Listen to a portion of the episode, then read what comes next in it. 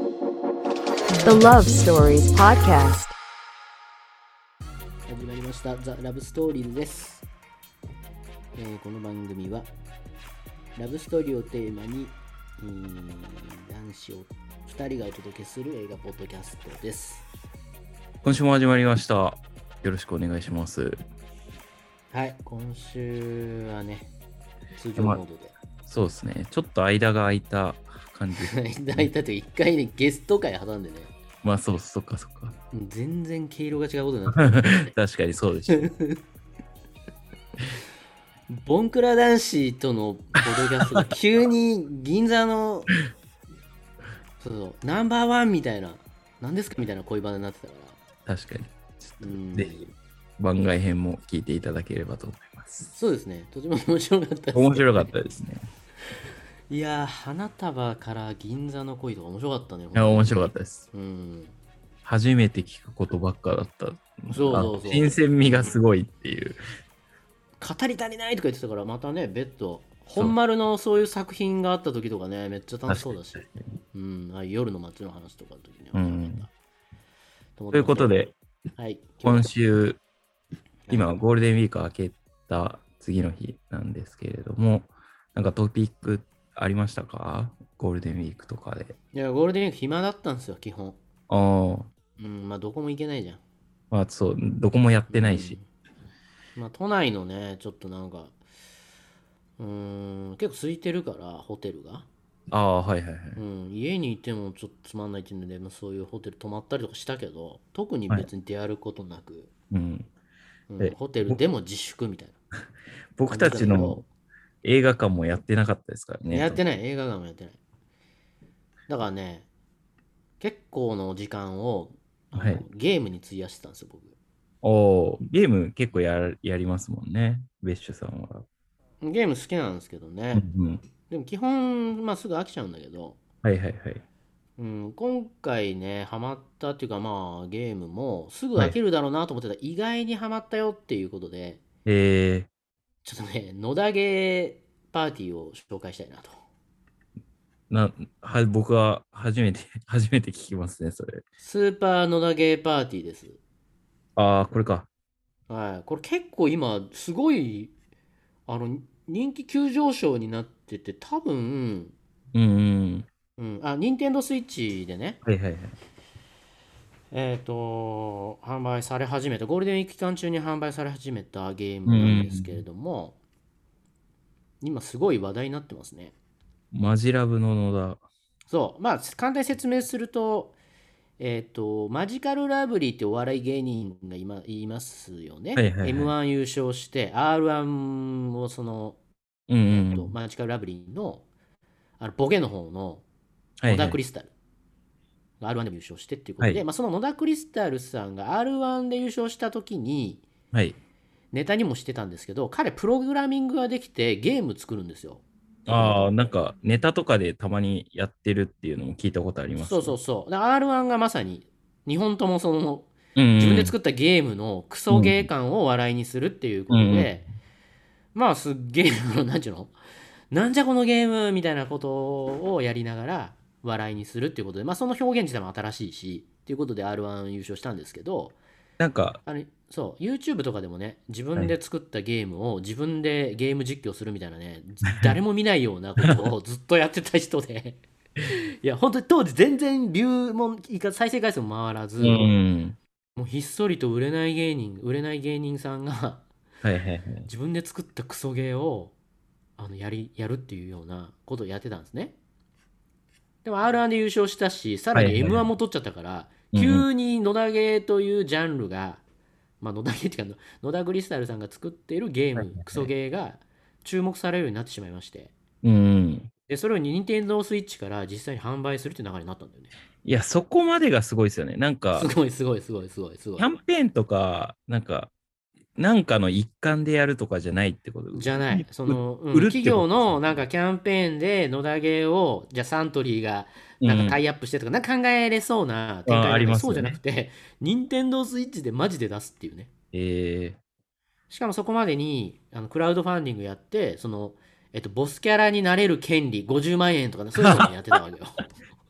なるほど、なるほど。え、だからそこ で、な、ニーズとかの検証もやってたってことですよね、きっと。まあ、どれぐらい反響があるのかっていうことを、まあ、設計者でよくできてるんですよ。へえ。で、全部でね、16タイトルぐらいあるんだっけな。ああ、なんかそこでミニゲームみたいな感じなんですか。そうそうそう。あの、スーパーマリオパーティーってあるじゃないですか。あれのああ、パロあデりィまですね。うん、ミニゲームがいっぱい入ってて、うで、んその R1 でやったネタのゲームも入ってるんですけど、そはいれはいはい以外の新作ゲームみたいなものも、 新えっと作加えて16本で出してると。えーえ、それはクソゲーじゃないんですかえクソゲーです。クソゲーがテ ーマ。ククソゲーだけど面白いみたいな。ソゲーなんだけど面白いのよ。えー、どういうところがですかえっとね、僕が一番ハマってる、あ、二つ僕はすごい、あの、これ、すげえ発想だなってか面白いなと思ったのが、えっと、あの、人気ゲームのシーズン2みたいなこと言って、将棋2っていうのを出してて、将棋 将棋人気ゲーム、まあ人気ゲームだいやけど人気ゲームじゃん。将棋じゃん。面で、白い。将棋2とか言ってて、それ自体も面白いんですけど、そう将棋はさ、あの駒がさ、ま、あの、えっと決まってるじゃん。うん。まあ、金だっ決たまっらてます金ねのはい動き方とか。えそれが、どんな動き方するかわかんない謎の駒がいっぱい手札で入るっていうゲームになってああ、て、なるほど、なるほ動ど。かしてみないとわかんないんですよ。まあ確かに。そうそうそう で、その、えっと、絵柄がね、かぶってるやつがあるから、はいはいはい。一回動かせば覚え覚えれるんだけどあーランダムでむちゃくちゃ種類のあるあの駒があのその駒のキャラクターもイラストになってるんだけどあのはいユはいはいーザーから募集したそのクラファンで募集したキャラクターになってるんですけど、はいはいはい。むちゃくちゃな動きするんだよねでどれが王将かもわからないっていうことではい。その、えっとスタートしてからゲームがスタートしてからキャラクターの動きを覚えながらどれが王将なのか分かんないけれども予想しながら、えっと勝ち守ったり攻めたりするみたいな。 そうそうそれ意外と面白いんだよねえうんそのー、まあでも確かあに。そうそうそうこれはこういう動きだよねとか覚えなきゃいけないから、うんでメモったりしながらうんうん。やるんですけど本気で勝とうとすると、はいはいはい。それが僕が1個好きなんですよもう1個がオニオンクエストっていうのがあってもう、オニオンは。これはあね、すごいんですよ。あの、ドラゴン、まあ、ドラゴンクエストのパロディなんだけど、の、はいはいはい。まあ、オニオンである理由ってあんまりなくて、それはもうね、ただ、あの、えっ、と、まあ、玉ねぎ農家のおじさんっていうのが主人公になってるドラクエみたいな感じなんだけど、設定が、えっ、と、魔王がいなくなった、えっ、と、そういう、いえーそのドラクエとかの世界みたいな話で、ボスいないの。あーはいはい一向にボスがいないんですよ。なるほど、なるほど。ダンジョンはあるんだけど、ボスとか出てこないから、延々とレベル上げができるぞみたいなゲームになってて。えひたすらレベル上げをするだけの RPG なんですよ。ー、まあ、レベル上げ、レベル上げってでも楽しいんですかなんか僕、レベル上げって結構あ、違う違う違う。いやいや、で、レベル上げに特化してるから、面白いのが、あの、1万レベルぐらいまで上げれるすあのすプログラミングになってて、えー、あの、むちゃくちゃ強い敵とか出てくるわけ急に。ああ、なるほど、なるほど。で、えっ、と、で、もう一個面白いのが、RPG で言うとさ、はいはいはいあ。の逃げるって押しても逃げれなかったりして、攻はいはいはい撃されることってあるんだけど、このゲームは絶対逃げれるんですよああ、ほうほうほう。だからレベル上げに徹してるっていうこともそこがもうねあのゲあーームのポイントになってるからレベル上げがしやすくなってるんですよ。えー、え、それっしやすくなてそクリアとかってどういう感じなんですかなういだからクリアないよ。ただただひたすらレベル上げていくだけ。なるほどなるほど。で,、まあでもな今ちょうどいい相手がいるエリアを探すっていうゲームになってるんですよね。ああ、はいはいはい。なるほどなだから例えば50のレベルだったら50のレベルでちょうど倒せるやつしか出てこないエリアを探して、そこまでずっと逃げ続けるっていうああ、はいはい。強そうなやつがいたら。まあじゃあ、それもさっきの、あの、将棋2と一緒で、なんか感覚で覚えていくみたいな感じの。そうそうそう、こいつ強そうだなとか、うん見たことないなみたいな。で、ちょっと見たことあるやつが出てきたら、あ、この辺は戦えそうなエリアかなっていうので、うろうろしてみたりとかするっていう。ええあれ、相手もレベルとかはついてるんですかじゃわかんない。あ。あ、わかんないけど、そう、感わか覚んないで。全然わかんない。はいはいはい。見た目、なる見た目とか。その見た目、キャラクターもだからユーザーが送ってきた変なチョコキャラとかだかほど。ら、ああ、なるほど。もうじゃあ全然めちゃくちゃそういう変のがなおじさんだったりするんだけど、そめちゃくちゃ強いみたいな。弱そうだけど、みたいな。う。うん、弱そう。で普通のおじさんの画像とかなんだけど、うん。あの、い一撃でもう、 あの1死万ぬ1万ダメージとかなるみたいな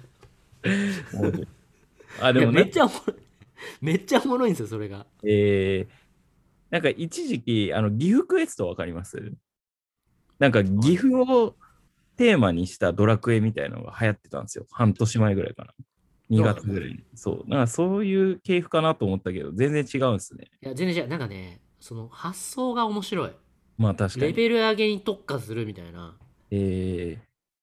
そこのアイデアがね面白くてしかもねこれねやっぱよくできて音楽とかちゃんとしてたりとか細かいところからちゃんとしてるんだよねー、なるほどな。でこれあの野田クリスタルさんも作れるんですけどあのカヤックが入ってるんですよ一緒にやあってるんですよあ、は開発にいはいはい。やっぱカヤックってさもう昔からねそういう発想とか、遊び心があるじ感じの。そうそうそうあ あこれアイデデアが憎いなっていうのを作り続けてるア。うん。会社じゃないですかそうですね。だから多分壁打ちしながらそういうの作ってったんだと思うんだよねあーはーはー m 1取ったお笑いのさそうはいはいいはういもうトップの人とはいはい。面白いそういうウェブとかうん。あのゲームとかを作り続けてるカヤックのクリエイターっていうのがはいはい融い合してすげえクオリティの高いクソゲーを作るっていうことになってるんですよ ねや、でも面白いですね。ちょっと。面白いこれはね結構面白いよ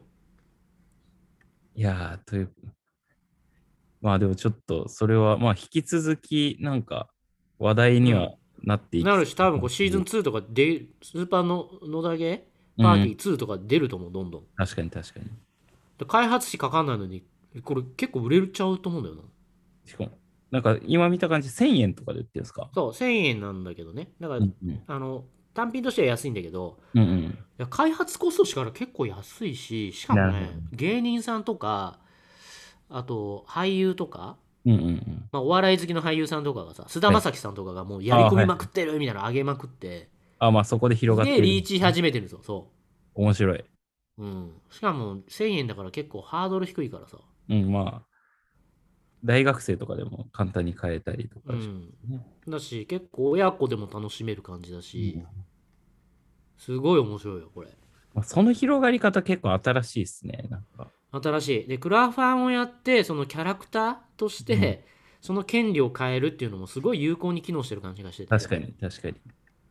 出てくる人たちのねこの緩いキャラクターがままたちょっとね面白いんですよね、まあ、しかも、なんか一生残りますしね。そうだから僕マジでねちょっとボスになりたいなと思い始めてるん ですよ次また、またあったら。野田ゲーパーティー2が出たらうん、なるほど。という感じですかね。はいそんな感じですねはい今週。はじゃやっあてみ、てくださいっていう。今週の映画の方に行き行ってみますか。そうですね。はい。ちょっと今回も、あの、ズームで撮影してるんですけど、その前に作品を見てからの、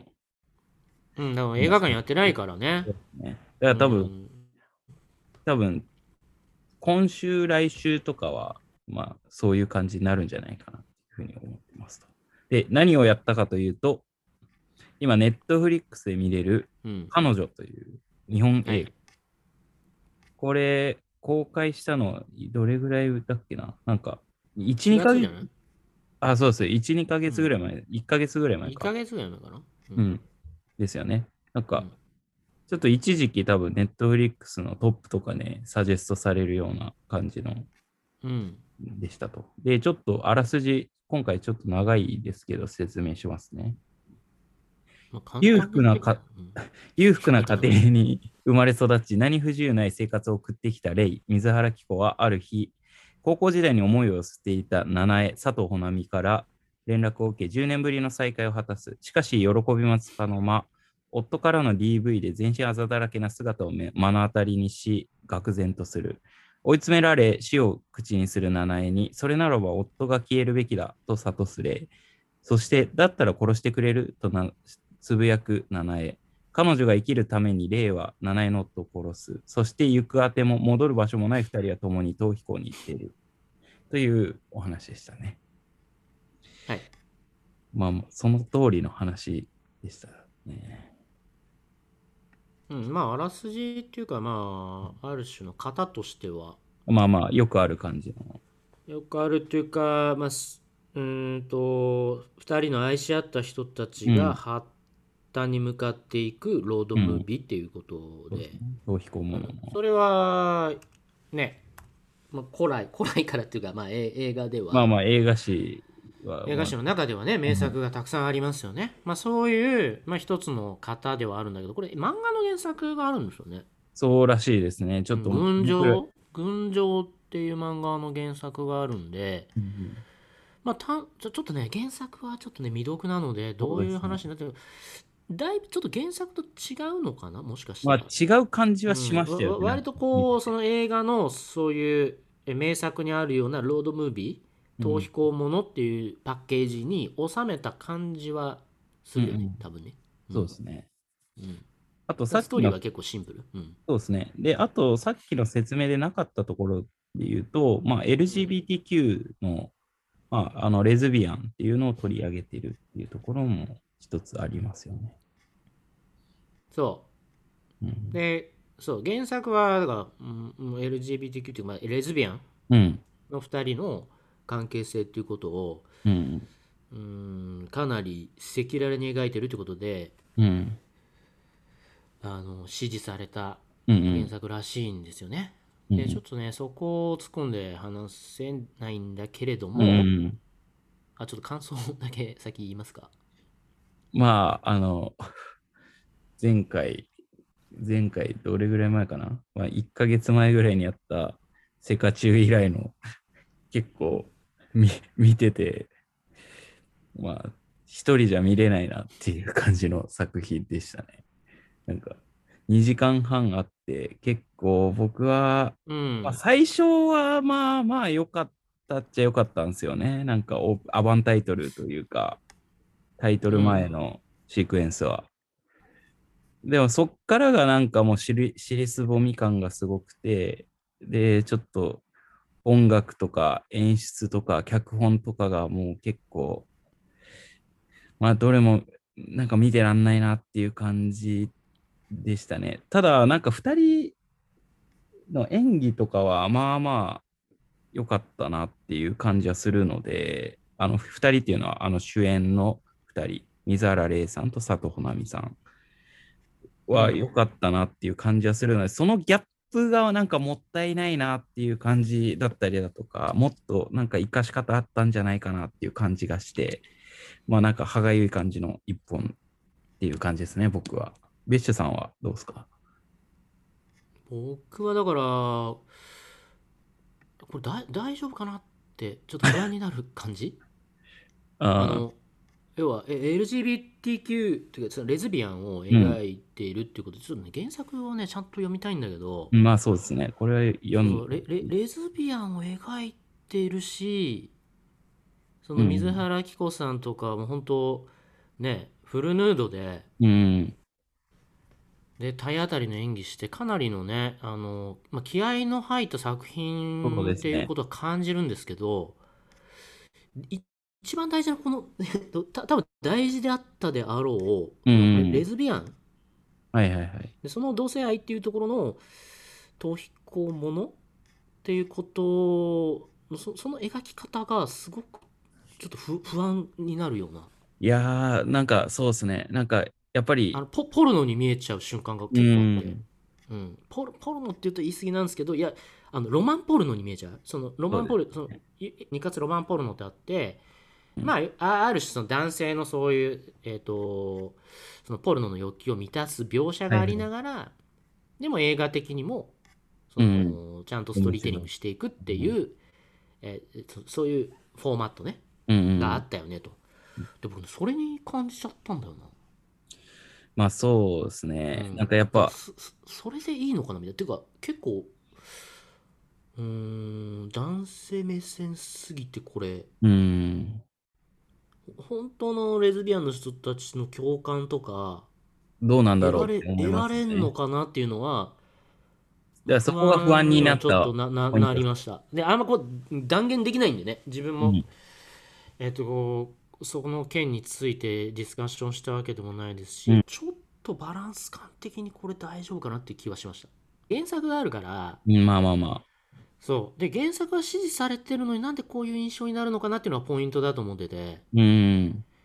でも、ある種、あの、ネットフリックスって、表現の自由度っていうことがうんあるので、そこをテレ意識すテレビるが、よりもってことですそねうそうそう。意識するがあまり、まあ、日本ってよりあの窮屈なので、そうですね。自然に作品を撮るっていうことよりも、うんうん普段できないことをしようみたいな、うん。お金をかけて普段できないことをしようみたいなこと先行しちゃうんで、うん。もしかしたら原作が描きたかったこととか、原作描かれてるところよりも、うん。いその、ネットフリックスだからこういう表現するんだってことが際立っちゃってる可能性はあるだろうなっていうやー、まあそうですね。確かに。うん。なんか、そのネットフリックスジャパンも結構、その何が当たりか、まだ模索してる感じがすごい伝わってくるような感じはしましたね。うーん、そうですね。まあ映画でね、ヒットしてるもの、オリジナル映画でヒットしてるものってのはあんまりないんだけど、うん。うん、てか、あ、あるかなネットフリックスのあー映画で。日オリジナルで本はドラマはあるじゃん。まあそうですね。全裸監督と、えっ、と、今の国のアリスは、まあ、比較的成功したよねって言われてるもので、他はアニメだったりっていうので、そうですねまあ、話題ってものはあるけど、うーん、オリジナルの映画でってなんかあったっけないやー、ちょっとパッと思い浮かばないですね。パッと思い浮かばないよね。まあ、俺アニメとかはあったかもしれないですけど、実実写写映画はないんじゃないはないかもしれないですうね。ん、アニメも映画に時間でってあるかなあったっけなうん。まあちょっとパッとは出ないですけど。出ないってことはあんまりないってこまあとそだうでとすね思うけどね。それなりに応募してるから。うん。だって、あの、海外で言ったらネットフリックスじゃ成功したものっていくらでもあるんだよね、いや、もう死ぬほどあるしなんならアカデミー今も年も、そうそうそうそう。いっぱいあるじゃないですか。アカデミー賞も今年もで、うん、だからね、マンクだってそうだしね。そうですね。うん。で、マンクとかってまあ、あんまりその、ネットフリックスだから、みたいな、そういう、なんか鼻息の荒さって感じないじゃん。いやないですね。うん。だからもう別に普通うんみたいな、ネットフリックスで撮ることも普通だし、っていうぐらいになってんだけど、なんかまだ日本って、まあだからそういうそう意味で逆に言うと、劇場映画を撮ることの閉塞感ということを表してるのかもしれないけどね。まあそうですね。うん。なんか、うんまあ、そういう意味でもったいないてか。でも水原希子さんと、えっ、と、このもう一人、えっ、と、何でしたっけ、あ、面白いの方ですか、うん、でまあ素晴らしかったと思いいやますーよ、。うん、素晴らしかったですね。ものすごい体当たりの演技だし、あ、佐藤穂波さんね。うん。うん、いやなんかそれは、そう。そう。よかっただ、その二人はまあ、あの、あがと、あっ絵ただ絵絵はね、う。うんん、全然いい、全然チープな絵はなかったよね。まあそうですね。だからうんあ本の当にセリフが始まるとチープに感じちゃうけど、絵絵はチープじゃなかったよね。そ全うセ然リフ、と音楽がセリもフうとそうセリフそうそっちの方が、厳しすぎるんですよね。あれこえ、え、こういうこと言うんだみたいなのとかが、まあ、割とあって。そう、なんかやっぱ、前、んなんか前の回でもどっかで話したかもしれないですけど、やっぱり海外だと LGBTQ の映画って、まあ、ここ数年特に話題になったりとか、名作と呼ばれるものってめっちゃあると思うんですけど、ややっぱそこに日本も入りたいっていう意思は感じるんですけど、やっぱそこのなんかギャップはすごい、まだ世界レベルにはなってないなっていう感じはすごいした作品でしたね、これは。この一本は。うーん、そうだね。まあ、作り手も不足してるのかもね。まあそうですね。うん、で、そう。今ね、ちょっとちょろちょろ見ながらね、話してるんですけど、まあ見た直後なんで、ちょっとね、リサーチも不足してるこの広木隆一さんっていう方、いはいはい監督ですけど、監督。えー御年67で、いまあだあ。に、えっと、キラキラ胸キュン映画さ三巨匠と言われているへえ、三巨匠っているんですね。はい。要は少女漫画原作の恋愛映画を次々と手掛けていると。あと二人気になる な。雪貞さん要と。は、うーんまあまあそうなのかなわかんないけど。いや、そそうらしいんですけど、えっと、うんもともとロマンポロの出身の人なんだって、やっぱ、ピンク映画。だかへえ。らやっぱそういう人なんだよな。まあでもそれは確かに、あの、その、まあ、セックスシーンとか、あの、性描写シーンとか、濡れ場とかは、力入れてる感じはありましたもんね、めちゃくちゃ。うん、だからた多分座組的にも、うんだ。からこの監督が悪いっていうよりか座組的にもおそらくですよ企画として、その割と赤裸々なっていうかもう本当わわ割とね「あの群青」っていう原作自体がレズビアンのこそういうのをテーマにした、まあ本格的な漫画っていうかそれそれ自体日本では描かれると珍しいじゃん。まあ、そうですね。そうで、ネットフリックスっていうもので描くっていうこと、で、さらに水原希子さんをそこにキャスティングしてるっていうことだったりっていうので、割と本格的なそのレズレズビアンものを通るっていうことと、もともとあったそういうピンク映画の型、日本の、うん。それを掛け算して、撮ってみようっていうのが あったんじゃないかなと思うんだよね。うん、なるそほのど。企画のフォーマットとして。それなんか企画書で書けそうじゃん、なんか。まあ、書け、書きやすそうそうそうそですね。う。なんかで、それ、その企画書はなんか魅力的に見える気がするんですよ。うん。もともと日本の文文化っていうか映画のね一つのフォそのフォーマットとしていろいろ名作を生んできたポルノ映画ピンク映画、うんロマンポルノっていうことの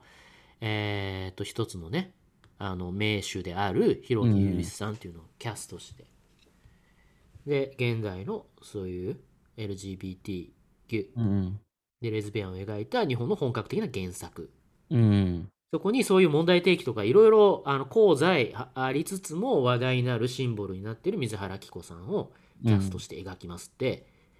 それだけ聞くとなんかすごく魅力的いや、もう、ですよね100倍しますよね。そうでネットフリックスでしかできなそうな気もするしうん。なんだけどそのなんかその企画が先行しちゃって結局 LGBT で本来描くべきことからちょっと遠くなっちゃってる気はしたなあ、そうですね。うんそううん難しいね、で難もしそこはいですね。企画性と、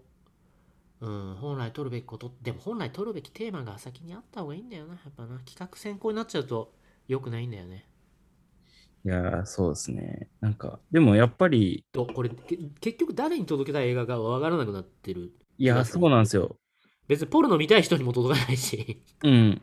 そレズビアン、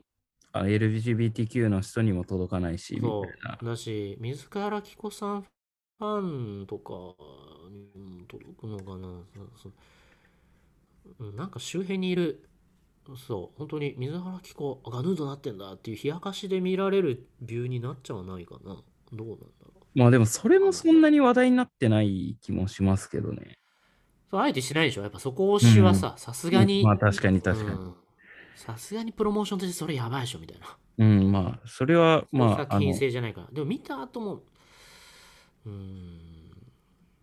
うん、まあ、ちょっともったいないっちゃもったいないよねうん、そうですね。で同じようなさ作品で僕ら大好きなさはい。あのブルアデル。ーうーんアーデルねアデルもそうですし、もうだ、この近辺の話だったらもう、めちゃくちゃありますよ。好きな映画。うんあるじゃないですかうんレズビアンものってやっぱなんかそのうーんやっぱそのポルノで描かれるレズビアンものしちゃダメなんだろうなそこだと、うんえ描き方だと思うけどな、ううんんうん本当にだ何のために誰のだ誰が見たいとこれ思うんだろうっていうぐらいエロシーン撮るみたいなさ、うん。わかりますよ。うん、ポロ見たけどポロの見るじゃんみたいなうん。みんな。ね。でいや、そのアアデルにしても、その乱視長いシーンあるけど、あれめっちゃ説得力あるんだよな。まあ、あれはもう見てて、すごい、まあ、ハッとしますし、うん。なんか見入っちゃう感じ、めっちゃありますもんね。うん。ある。まあ、なんか、ちょっと中身、ネタバレ云々とかより、なんかやっぱそういうところで、ししかというか、まあそういうところで話したく、話したくなる映画みたいな感じでしたよね。これがす中身のすべてじゃないの、でも。うんまあまあまあ、そうですね。うんなんか語るべきポイントとしてはうん。だってまあ基本的には共感の要素ないんだもんまあ、共感の要素ないです、マジで。この作品の意義とか水原希子さんがこう体当たりした意義うん。を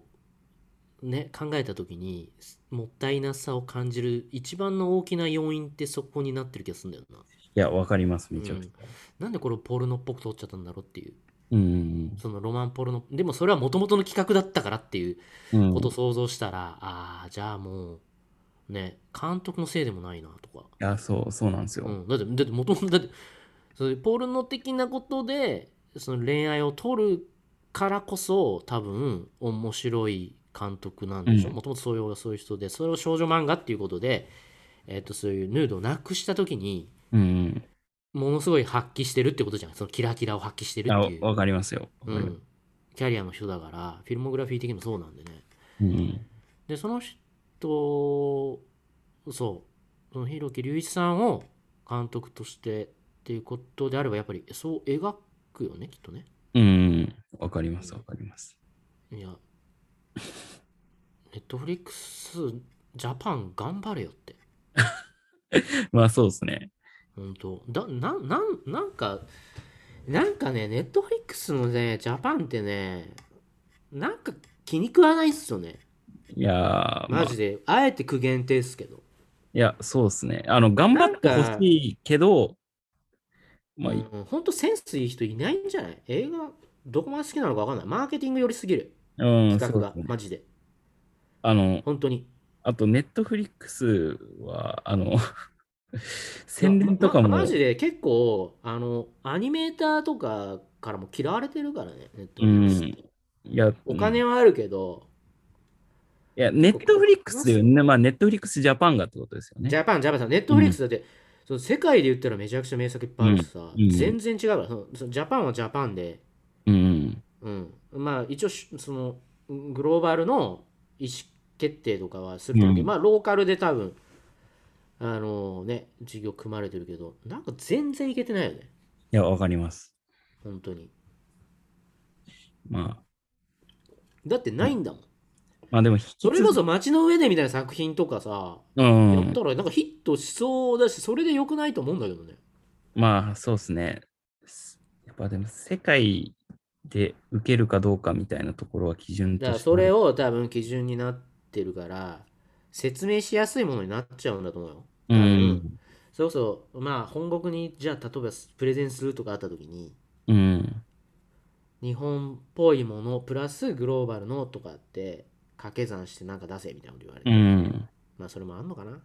らあんま自由にできないのかな、いや、まあ、自由にはできなそうですけど、でも、まあ、まあそういう苦しさもあんのかもしれないけどだから結構こういう、そうそう日本のこういうねロマンポルノっていうのがあってみたいなさそういうのもあんのかなわかんないちょっとわかんないっすわかんないけど僕もわかんないですけど、応援は、応援はしてます。いや応援はするよもちろんうん。うーんだから全裸監督とかも説明しやすいじゃんまあ、そうですね。要はネットフリックスの成功するドラマのモデルとして犯罪実録ものってあるよねと、うんうん。うん、あの海外だナルコスとかさはいはいはい。それの日本版に置き換えた時に日本にはポルノっていう そういうねのもあるしとか、うんうんなんかいろいろ出すと思うんだよねいろんなはいはいはい犯罪実録ものの中で、でさらに一番日本っぽいものっていうのをチョイスしてうんうん。ああいうさ AV 業界ってポールの業界ということでねそれはもう世界が認める一大産業だからさ日本ってそうですね。うんそれなるほど感あるじゃないですかありますあります。でもう一個そのさあみんなでゲームをやってみようものって僕勝手に言ってるんですけど まあまあまああいうあ、あそうの、あれは日本が、日本が生んだ割とあの漫画のフォーマットではいはいはい。うんでさいいつ急にこうななんだかよくわかんない人に集められて うんうん。なんかひどいゲームをさせられるっていうフォーマットあるじゃないですかはいはいありますね。いまあ、ああれもなんかね、説明しやすいよね。や、まあまそあ、れをしかもわかりやすいし、うん。原作もいっぱいあるし、それを現代の舞台にっていうことで、うん。結構ね、外海外の人でも分かりやすい、その観光スポットみたいなものを 全部舞台にしてっていうのうで、んうんううん。ん、わ分かりやすいんだよななんか説明しやすいというか、そうですね。うん、でも海外のものってそんな説明しやすいものばっかりじゃない気がするんだよなでもマンク説明しにくくないみたいないや、めっちゃしづらいわ。かんないけど ししかもセブン裁判とかのネットフリックスだよねそうですね。まあ、という難しいよようねな彼女表でした。まあ要するに日本初世界って目指すと映画は今のところかなりむずいっていうのいや、むずい。なんか正解が見、るとうん結構限界を感じちゃうねっていうこといなや、のでもやっぱ、あれじゃないですか。是枝さんとか、うん黒沢清とか、世界、世界のを股にかけてる監督が、ネットフリックスジャパンで作るっていうのが一番手っ取り早い気がしますけどね。で断ってんだと思うけどねいやまあまあ、そう、それはあると100%思う。話してるでしょうん。してないしてないとは思えないよなうんまあ確かに。だからギリあれじゃないの映画うんの中で割と海外でも注目されてるってことで言うと、えー、そのシオンじゃないああ、なるほど。ネットフリス撮ってるもんねまあそうですね。ネットフリスの文句だけ言って終わるっていうあの、まあ応援で もありますからね。もう圧倒的強者なんだからさ、うん。弱い者じゃなくてもうこれなんち ゅうのだいからや、もうジャイ、ジまャイマアンンマンチェスターファンがさマンチェスターについて罵倒するみたいなもんじゃんト、まあ確かに確かに。まあフ巨人ァンであるがファゆンえの阪神ファンが阪神のあの経営陣に文句言うみた いな確かに選手の文句は言ってないようん。もうバンバンネットフリスの文句言ってた方がいいよまあ、いい作だっても品う出るに越どう考えても。も儲かってんだからさうん。あともう頑張んないとだってネットフリックスとかから出てこないとどうなっちゃうのって感じだもんね、うん、まあそうですね。というところで、うん、そうねはいもう今週はこれぐらいにして。まあ来週まだちょっと何やるかわかんないですけど、なんか言ってなかったっけ僕なんか言った気がするんだけどああれじゃないですか。あまあホムンクルスホモンクルスホムンクルスホムンクルスか。いやまあちょっと、一回、話しましょう、そこは。とということで、は今週もありがとうございました。い、また次回もお聞きいただければと思います。おそれではまた次回よろしくお願いします。さようなら。さよなら